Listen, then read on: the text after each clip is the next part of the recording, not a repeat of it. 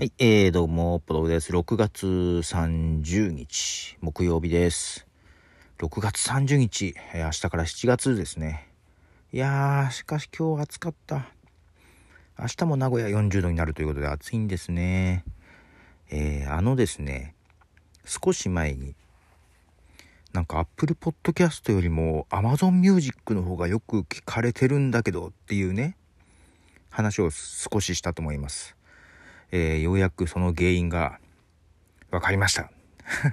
そんな話をしようと思いますけども、まず1曲、えー9月にですね、えー未発表音源を集めた3枚組のアルバムをリリースするマイルス・デイビスの先行シングルを流したいと思います。マイルス・デイビスで What's Love Got to Do With It はい、えーマイルス・デイビスの曲です。はい、えー、そう。アマゾンがね、まあ、アマゾンミュージックがようやくというかですね、ポッドキャストの解析画面を見れるようになったんですよ。まあ、アップルはね、ポッドキャストコネクトがあって、あと、Spotify もね、えーポッドキャスター向けの管理画面があります。で、Google もあるんですけど、Google はあんまり聞かれてないけどね。で、この間すごく Amazon が増えた時にね、まあ、Amazon はそういうのがなかったので、まだ公開されてなくってですね、まあ、Amazon は自分で申請しないと登録してもらえないので、その申請した番組の一覧は分かったんですよ。うん。申請した番組リストみたいなのもあったんですけども、まあ、そこで、えーその番各番組のですね、えどれぐらい聞かれてるかっていうのが見れるようになりました。ようやく。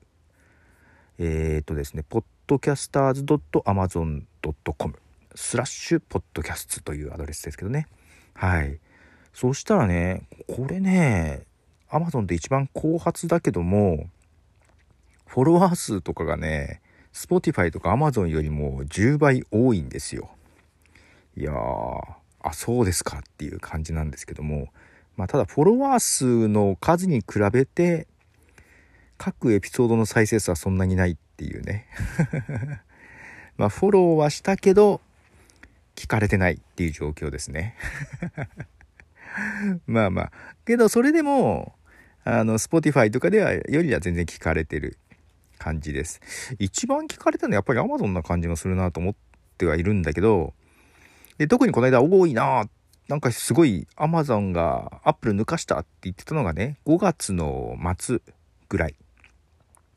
5月29、30とかそれぐらいで、ぐんと伸びて、で、今またちょっと収まってきたけど、という話をしてたと思うんですけども、えー原因分かりました。まあ、特定のエピソード、まあ、2つあるんですけどね。2つとも同じ映画について話してる内容で、うん。そのエピソードが他のやつよりも20倍ぐらいの再生数かな。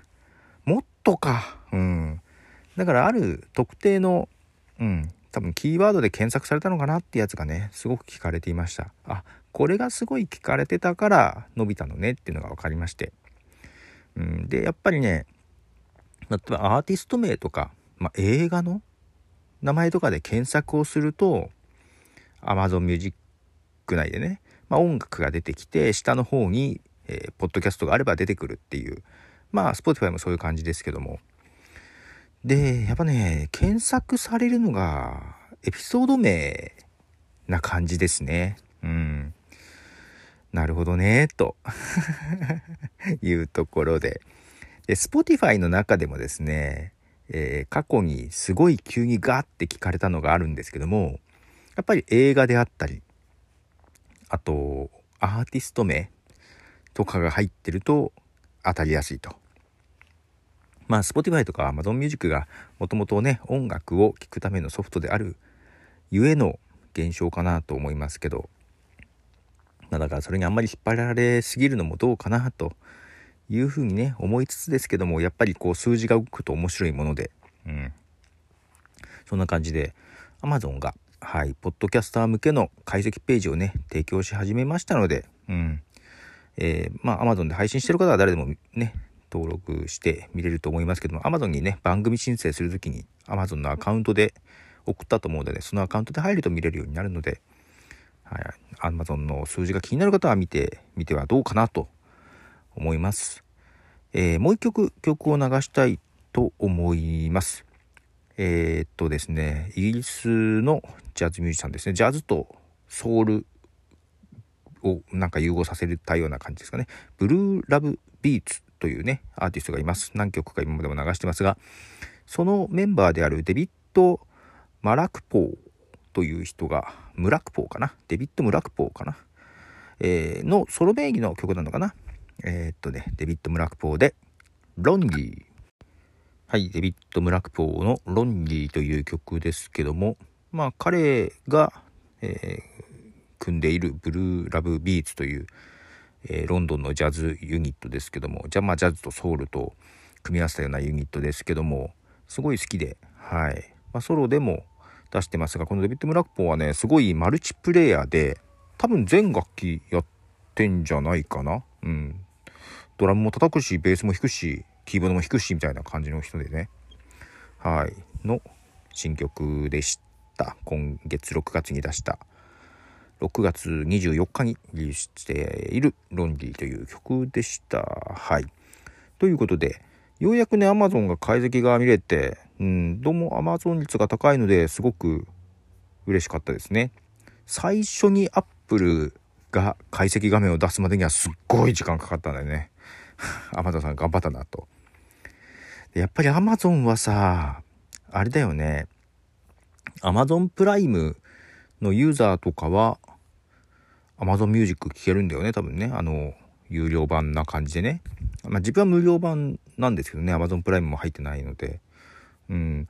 だからどれぐらいの人が Amazon Music 使ってるのか、周りにね、そんなね、メインで使ってるって人いなくって、ピンときてなかったんですけども、なんかほんと多くって。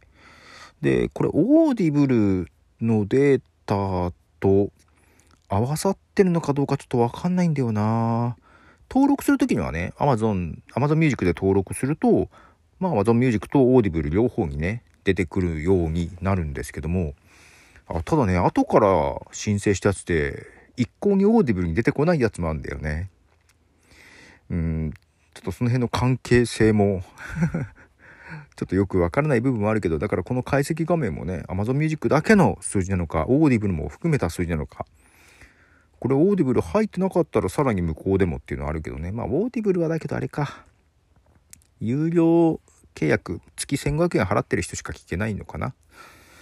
ポッドキャストは聞けるっけ？ああ、ちょっと曖昧だな。うん、自分有料契約しちゃってるんで、オーディオブックもね、相変わらずちょいちょい聞いてます。まあ、逆に Kindle Unlimited やめてしまいましたが。